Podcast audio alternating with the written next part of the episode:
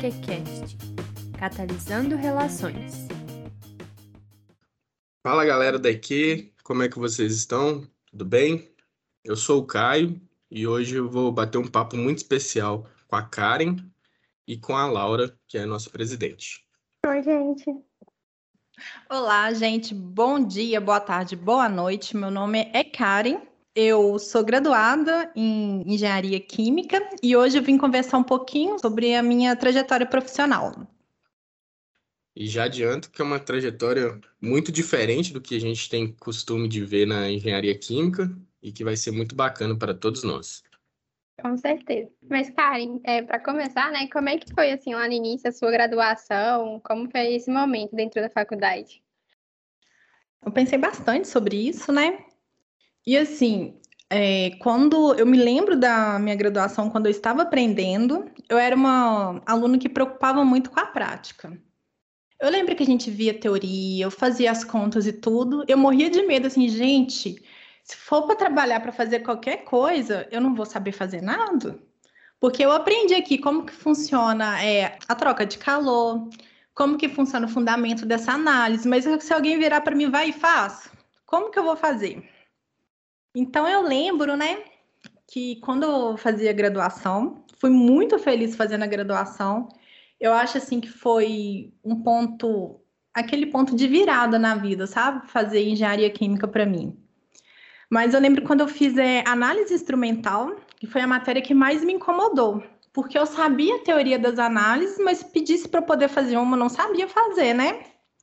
Aí o que, que aconteceu? Eu fui atrás de um professor nosso para perguntar para ele se eu podia passar uns 15 dias no laboratório para poder aprender a fazer as análises, para eu ficar mais confortável comigo mesma, né? Aí esse professor me chamou então para poder fazer uma iniciação científica. Ele, você já pensou em fazer uma iniciação científica? Na verdade, eu nunca tinha pensado, porque eu nunca pensei em fazer carreira acadêmica antes, nunca pensei em ser pesquisadora, nunca pensei em trabalhar com, com pesquisa com nada. Mas eu pensei, hum, já que eu vou colocar em prática o que, eu estou aprendendo, vai ser ótimo, né? Então, Nessa época, nossa, foi muito bom para mim, porque nossa, eu aprendi muito, muito.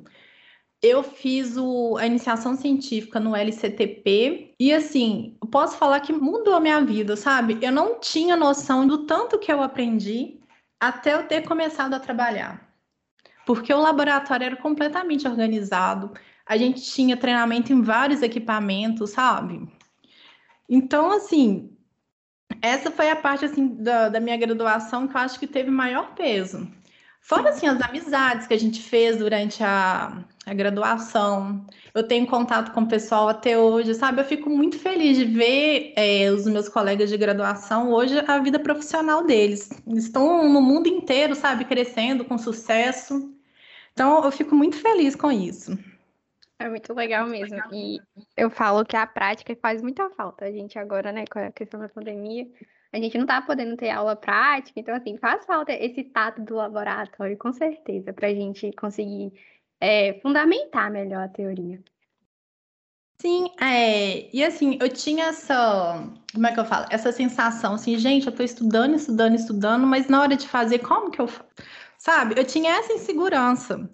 Só que quando a gente vê, por exemplo, a gente vai para um laboratório, a gente fazia as práticas no, no laboratório, até assim, até a maneira que o laboratório é organizado já faz parte da prática. Quando eu estava estudando, eu não sabia assim, essa parte de qualidade, de ISO. Aí, quando eu comecei a trabalhar, que eu fui ver que eu já trabalhava antes nos laboratórios na ISO, porque era tudo organizado, tudo documentado, tudo com procedimento operacional padrão, sabe? Sim, é bem legal mesmo. É ter essa noção quando a gente vai para o mercado de trabalho, né? Do que a gente via e já estava nos preparando, caso falta. Aí, durante a minha graduação, além de fazer iniciação científica, o meu orientador, que eu não vou fazer propaganda dele não, mas já foi entrevistado por vocês, né? Uma pessoa que eu admiro muito. Ah, eu fiz estágio em empresa também, porque quando eu comecei a fazer engenharia química, eu tinha aquela meta assim, ah, eu vou trabalhar numa empresa. Então, eu pude trabalhar com, é, com produção, com a rotina de fábrica de produtos de limpeza. Lá também tinha a parte de ISO, de segurança do trabalho, sabe? E nessa época, eu comecei a adiantar. Na graduação, fiz algumas matérias do mestrado. Só que lá para o final do curso, eu tinha decidido que eu gostaria de ser perito criminal. Me chamou muita atenção de vocês o, o podcast que vocês fizeram da a Mariana, né? Mariana. É isso, que ela fez o, o concurso da polícia, porque eu queria ter feito aquele concurso, sabe? Mas eu vou contar para vocês como que eu acabei virando oficial da Força Aérea Brasileira. Ah, e é muito bacana, e já que você tocou nesse assunto, né? Por que você escolheu a, a área das Forças Armadas e como descobriu a vaga para o engenheiro químico, né? Eu sabia que tinha engenharia química no IME. Só que eu olhei assim, ah, IME, é, que é o Instituto Militar de Engenharia do Exército, né? Então, eu, eu, na verdade, eu pensei, ah, eu quero fazer engenharia química, mas lá eles devem mexer com armamento. Então, assim, ah, acho que eu não quero mexer com armamento, sabe? Então, assim, eu nem pensei em fazer IME na vida, sabe? E o que, que aconteceu? Eu queria muito, eu gosto muito de trabalhar em laboratório e eu queria ser, fazer análise em laboratório, análise forense. Então, comecei a me preparar para isso, né? Formei engenharia química em 2012. Eu passei em alguns trainees, só que optei para fazer o mestrado. Também passei no mestrado da, da engenharia química. Foi durante o mestrado abriu uma vaga do concurso para aeronáutica. Só que tinha uma vaga para o Brasil inteiro. O que, é que eu pensei? Eu nem vou fazer. E eu tinha uma amiga que fazia um mestrado comigo, ela era química. Ela falou assim: não, você vai fazer sim. Eu falei assim, gente, eu vou gastar dinheiro à toa. Tem uma vaga para o Brasil inteiro. E eu não uma vaga preparando. Não, eu não estava preparando para o concurso, sabe? Aí o que, que aconteceu? No dia eu fui, ela fez, ela fez a inscrição comigo, porque ela falou assim: não, você vai fazer essa prova. Eu tá. Então, o que, que eu fiz? Eu, eu não me preparei para o concurso em si, só que eu já estava eu tava dando aula no, no estágio em docência, eu estava fazendo algumas matérias do, da pós-graduação. E o que, que aconteceu? Eu fui para a prova, fiz a prova. Na hora que terminou a prova, voltei para casa, eu pensei, nossa, joguei 120 reais fora, né? Fui para casa. Aí deu um mês, um mês e meio, eu joguei meu nome no Google e eu vi assim, CIAR, o que, que é isso?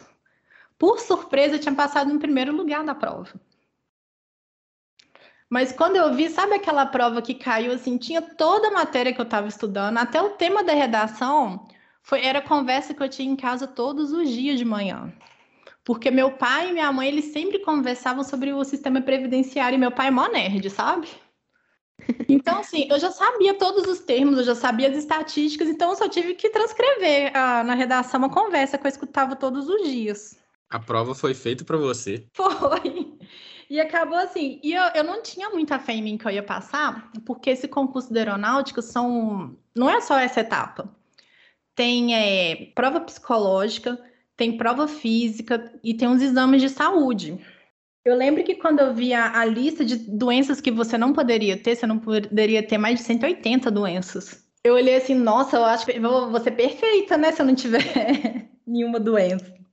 Porque era, era muita coisa, sabe? Só que, para minha surpresa, acabou, eu fiquei em primeiro lugar e, e tomei posse. muita, uma lista grande, então. Foi. E eu nem sabia o que, que o engenheiro químico fazia na, nas Forças Armadas. Mas assim, aí eu fui para o curso. O curso é um treinamento em Belo Horizonte, pertinho, fica pertinho da UFMG, no, no CIAR. Hoje em dia eu acho que ele é em Lagoa Santa. E a gente fez esse estágio de, de adaptação para oficiais engenheiros, junto com os médicos, os farmacêuticos, é, foram médicos, farmacêuticos, dentistas e engenheiros. Então a gente passou quatro meses tendo esse treinamento militar. Entendi. E aí, assim, esse treinamento envolvia tanta parte de condicionamento físico, como é que era, assim, essa questão da, da atuação, né, do engenheiro químico na, nas Forças Armadas?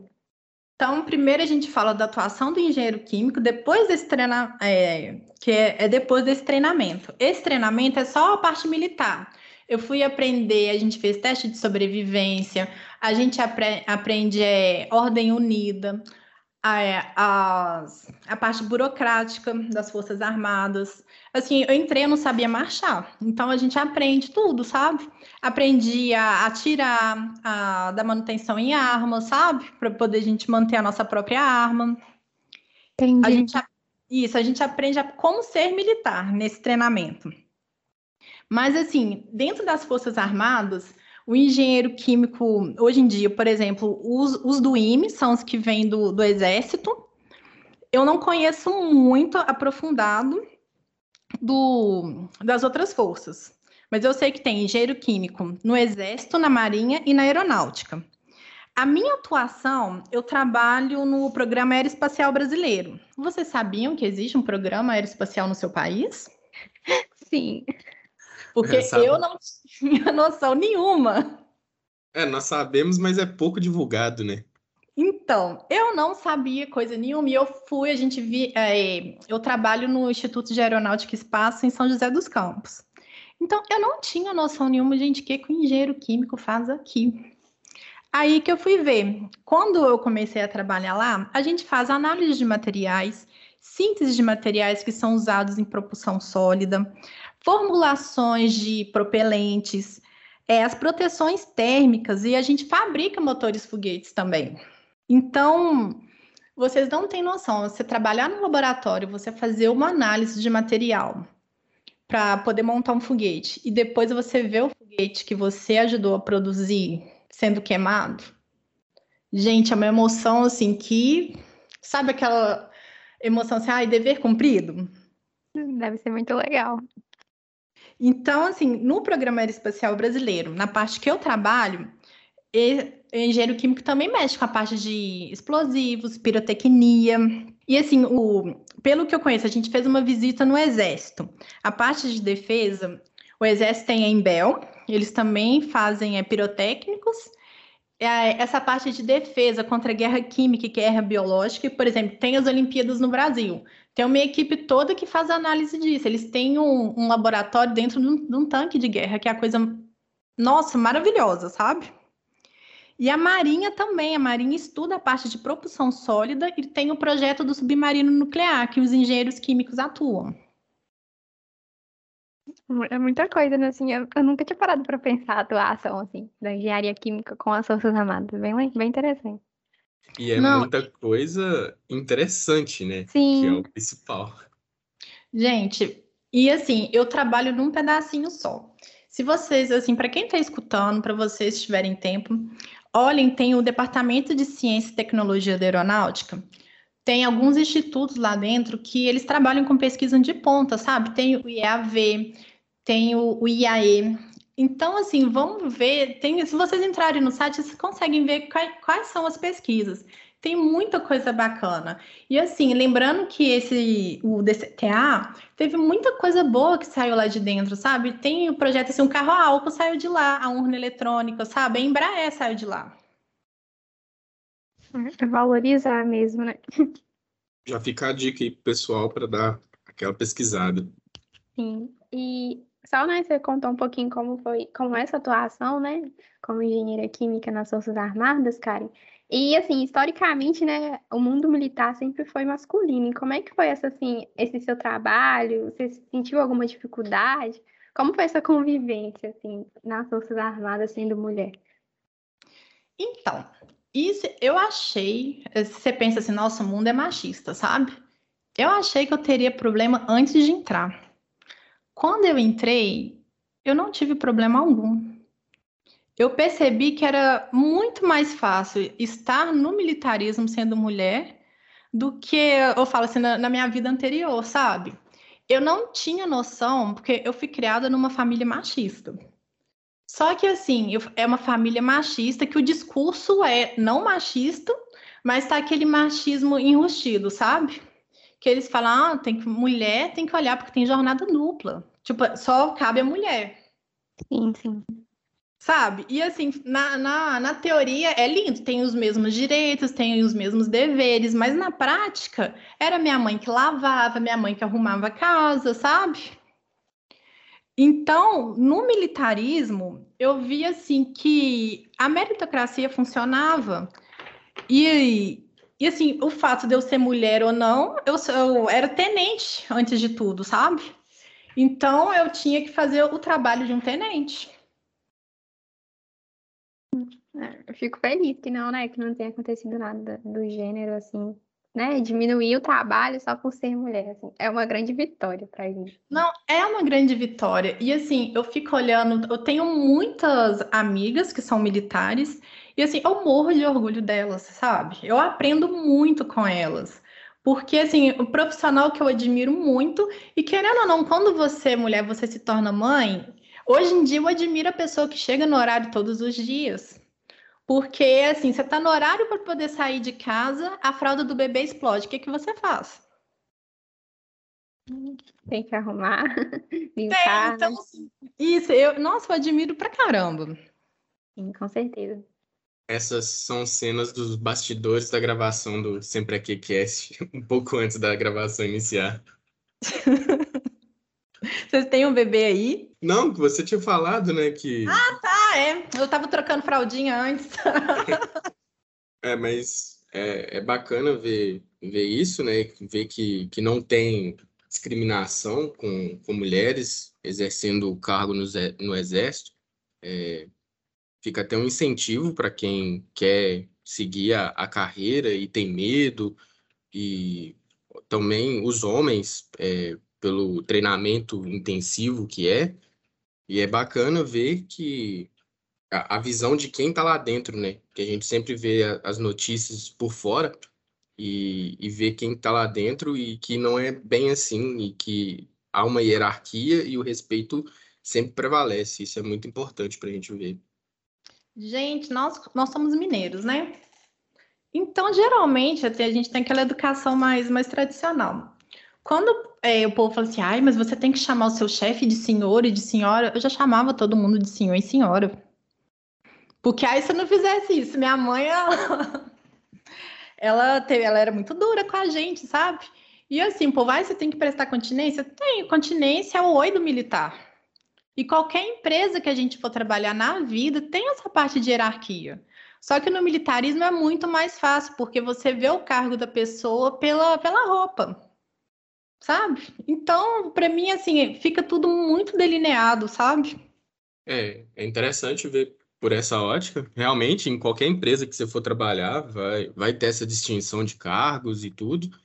E é uma questão de respeito. Igual você falou, a minha mãe aqui também é assim, se eu não falar senhor e senhora, ela, ela briga. E, e é só uma parte que, uma parte, é, não é burocrática, né, mas é questão de respeito. Sim. Então, assim, muitas vezes a gente fala assim, ah, eu não tenho respeito pela pessoa. Mas, assim, a carreira militar, só de pensar assim, se a pessoa virar de tenente para capitão, já são sete anos, né? No, no caso da aeronáutica, mas o tanto que a pessoa teve que, que trabalhar para poder chegar lá, acaba que você respeita o cargo, a posição. É, é bem isso. É, é toda uma carreira, né? Demanda Sim. tempo, esforço. E muito trabalho. Exatamente. Aprofundando um pouco mais, nós sabemos que você está na, na área militar, mas que atualmente você está desenvolvendo pesquisas na Alemanha, né? Isso. E aí a gente queria saber quais que foram os perrengues que você passou na sua carreira, principalmente nessa mudança para a Alemanha, que a gente sabe que nunca é fácil, a língua, a cultura. É, quais foram os maiores perrengues que você passou na carreira e nessa mudança? Nossa, vamos começar na carreira, né? Primeiro perrengue foi o treinamento militar em Minas Gerais. Não pelo o treinamento, o treinamento é um treinamento difícil, mas porque eu fiquei doente durante o treinamento. Então eu fazia o treinamento de segunda a sexta e ia para o hospital passar o final de semana. Nossa senhora. Sim. Só que assim, de perrengue, eu lembro que eu tinha muito medo de não estar preparado. Porque aquela parte assim, não sei se eu vou saber fazer. Mas eu lembro até hoje que quando eu cheguei, é, os oficiais eles ficam responsáveis por algum laboratório, né? No caso, eu tinha, eu era responsável por um E eu lembro que eu assim, ah, beleza, vou ser responsável pelo laboratório, eu vou aprender a fazer as coisas que o laboratório faz para poder ser responsável. Então eu lembro que a primeira análise que eu fui fazer, o jeito que eu peguei na pinça o material, a pessoa que estava me orientando virou e perguntou: Nossa, mas você já trabalhou? Aí eu falei assim: Já, eu fiz, eu trabalhava na universidade, sabe? Então eu vi que eu não estava tão despreparada como eu pensei, porque eu já fui sabendo fazer um monte de análise, fazer análise térmica, eu sabia manipular os equipamentos, eu sabia qual era a rotina de um laboratório. Mas mesmo se eu não soubesse, o que, que eu vi? Que não importa se você tem medo ou não, quando você vai para o emprego novo, você tem treinamento. Então, assim, não precisava de eu ficar preocupada, sabe? Isso foi assim um, um perrengue que eu me coloquei, só que hoje em dia eu acho que isso não, não iria acontecer mais. Outro perrengue que eu vi, por exemplo, você é oficial, só que você não trabalha só com a sua formação, porque é primeiro tenente engenheiro químico. Antes de ser engenheiro químico, você é primeiro tenente. Então, tem escala de serviço para poder cumprir. E a escala de serviço do, do oficial é com, comandar, era, no meu caso, comandar a equipe de serviço com 90 pessoas para a gente poder tomar conta da, da área militar toda. No começo, eu ficava muito preocupada com isso, sabe? Porque é muita responsabilidade. Eu estou comandando um monte de, de gente armado. Então, eu ficava muito preocupada com isso. Mas eu vi que, assim, não era de. Que nem uma amiga minha falava. O principal problema não é hardware nem software, é peopleware. Então, assim, é lidar com gente, sabe? Sim, eu Aí... acho que é a maior dificuldade, né? Que as pessoas sabem muito técnico e acabam não sabendo lidar com pessoas mesmo. Isso. Então eu vi assim, como eu lida conseguia lidar bem com as pessoas, eu não tinha os mesmos problemas que eu vi no serviço das outras pessoas, sabe?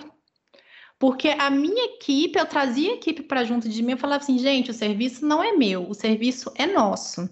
A escala de vocês roda muito mais rápido que a minha, então eu estou aqui para poder ajudar vocês, vocês me ajudarem para a gente poder ir todo mundo bem para casa amanhã. Então, trabalho em equipe, né? Trabalho em equipe. Aí o que, que eu vi, é, porque eu não sei como que a educação é, é hoje, mas eu lembro que na minha época de formação a gente não falava muito sobre as soft skills, que é essa parte de conseguir lidar com o outro, sabe? De lidar até com os problemas do dia a dia, com é, as adversidades do, do trabalho. Sim. Aí que eu comecei a ver isso e a ver também, por exemplo, eu fiz alguns treinamentos para poder conhecer a mim, quais são as minhas dificuldades, conhecer o outro para poder orientar o trabalho da melhor forma, sabe? E aí que você aprende aquela diferença entre chefe e líder, sabe? Uhum. Sim, sim.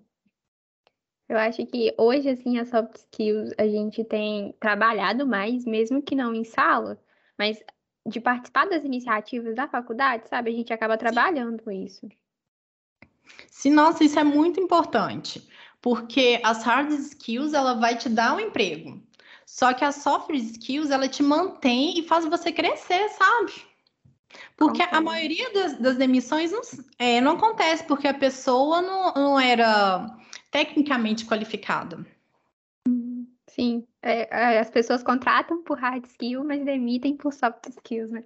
Isso. E sobre a Alemanha, né? Quando a gente veio para cá, a gente teve no início a barreira idiomática. Porque eu não, eu falo que a vida toda conduziu para poder vir para cá, mas assim, eu fazia aula de alemão antes, só que até você falar alemão é um, é um pouco difícil, sabe? Porque muda é, o lugar do, do verbo, do, do sujeito, tudo, não é igualzinho em inglês, igualzinho em português. Então, uma das principais é, dificuldades que nós tivemos foi a, a, barreira idiomática, a burocracia.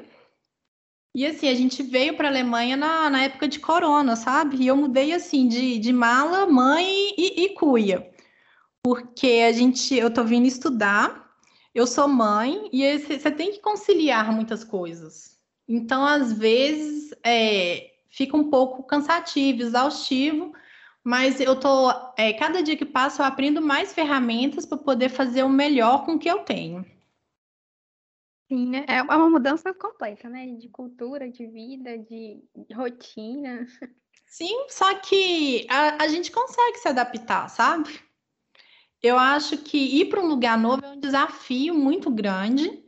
Só que quando você está aberto, disposto a isso, sabe? A, a, ver, tipo assim, são, é uma cultura diferente, a comida é diferente, tudo é diferente. Só que quando você está disposto a aceitar isso e aprender, tirar o melhor dessa situação, eu acho que uh, é, é muito lucrativo. Fico feliz que tenha, apesar de ser um desafio, né, que tenha sido uma jornada de, de crescimento, né, muito boa para você. Não, isso é, é, um, é um desafio diário. Até pesquisar é um desafio diário, porque você não sabe se vai dar. Qual que vai ser o resultado de sua pesquisa? Então, assim, é um trabalho de muita persistência. Não deu certo, vamos de novo. É resignação, resiliência, sabe? E a, a, gente contou, né, um pouquinho agora dos perrengues e, assim, qual foi o seu maior momento de orgulho durante essa carreira, né? Tanto nas Forças Armadas, durante a graduação. Conta um pouquinho pra gente. Bom, eu acho, assim, que eu, eu não consigo ver o momento que eu fiquei mais feliz na vida do que quando eu passei no vestibular para engenharia química. Esse foi assim, foi a liberação de todos os hormônios da felicidade. Eu acho que eu consegui atingir o pico máximo, sabe? Mas assim, eu tive muita coisa e eu que, eu que, eu me orgulho na minha vida. Acho que formar foi uma delas. Ter fazer parte do laboratório de ciência e tecnologia dos polímeros. É, fazer parte da, da UFMG, porque até hoje eu sonho com a UFMG, eu sonho que estou nos laboratórios. Sabe, eu tenho muito orgulho assim de, de ser uma pesquisadora do Brasil, de estar trabalhando para poder levar meu país para frente, sabe? Eu sou orgulhosa da minha família. Eu tenho orgulho assim das grandes coisas que eu consegui fazer, que era grande para mim. Eu sei que para outras pessoas pode até não ser tanto, mas eu também sou orgulhosa das pequenas coisas, das minhas mudanças diárias, sabe? É bonito, né? Imaginar assim, a trajetória toda e a UFMG realmente é um, é um ponto assim ápice. Para mim também passar, eu morava em Salvador, então assim, ir para a UFMG para voltar para para a cidade onde eu nasci, para minha família, então assim, também foi um momento de muito orgulho. Ai, fico feliz por você. Desejo assim que você tenha muito mais momentos de orgulho na vida também. Obrigada. já abordamos o, os perrengues e os orgulhos. E qual que é a sua expectativa quando você retornar ao Brasil? O que, que você espera trazer de, de aprendizado? É, o que, que você espera encontrar aqui diferente de quando você foi embora? Ah, encontrar diferente. Ah, eu não pensei nessa parte de encontrar, de encontrar diferente, que eu tô sentindo falta do que eu tinha, sabe? É, eu sinto muita falta das pessoas. Se for pensar assim no ambiente de trabalho, nossa, eu tenho tanto orgulho das pessoas que, que dividiam o ambiente de trabalho comigo, que eu pude, eu tive essa oportunidade de aprender com elas, sabe? Sinto falta do, dos meus amigos, das pessoas, só que em termos profissionais, eu gostaria de ser uma pesquisadora que não só publicasse, sabe? Eu quero um resultado além do papel. Eu quero, é, que nem o povo fala assim, ah, qual que é a missão, visão dos valores. Eu quero efetivamente poder fortalecer o poder aeroespacial brasileiro. Eu quero que a minha pesquisa seja uma solução científica, sabe, para o nosso problema. Porque hoje em dia eu fiz, um, eu fiz um mestrado em polímeros e eu trabalho agora com oxidantes. A maioria do, dos foguetes de propulsão sólida que são lançados usa o perclorato de amônio, que ele não é muito legal para a saúde né, dos vertebrados e também não, não faz bem para o meio ambiente por causa da questão de chuva ácida. E a minha proposta aqui está sendo desenvolver um oxidante alternativo. Eu sei, assim, eu estou trabalhando em bancada, sabe? Mas eu quero muito algum dia que esse trabalho que eu esteja fazendo seja de impacto no futuro. Porque eu sei que assim que não vai dar resultado só para mim, mas assim para os meus filhos, para os meus netos, sabe? Para todo mundo. E eu gostaria muito de expandir o conhecimento nessa área. E quem sabe, imagina só, a gente poder lançar o microsatélite do Brasil. Olha que orgulho que a gente vai sentir. É, com certeza. É, vai ser uma vitória para todos nós, né? Sim, nossa, eu, eu, fico muito feliz de, assim, só de pensar que, que vai dar certo, sabe? E poder contribuir, né, com esse momento histórico. Ah, sim, isso, com razão, com certeza. E para a gente finalizar, né, estamos chegando ao fim do episódio, mas a gente tem um, um projeto aqui no Sempre Aqui, que é contar um pouquinho do, do além daqui dos engenheiros químicos. Então, saindo um pouco da área técnica, né, o que os nossos engenheiros químicos têm de hobby. Então, conta um pouquinho para a gente, Karen, qual é o seu momento além daqui? Então, eu tenho um problema que eu tenho a tendência de profissionalizar meus hobbies. É... Não, sério. Eu sou flautista desde os 14 anos de idade. E assim, quando eu fiz a, a graduação em engenharia química, eu pagava as minhas contas e me sustentava muito com o dinheiro da música, vocês acreditam? Poxa. Sim, eu tocava em casamento. Nossa, eu, eu, sinto muita falta dessa época de tocar em grupo. Até quando eu fui para São José dos Campos, o pessoal da banda sinfônica, eles deixaram eu tocar com eles um pouco, sabe?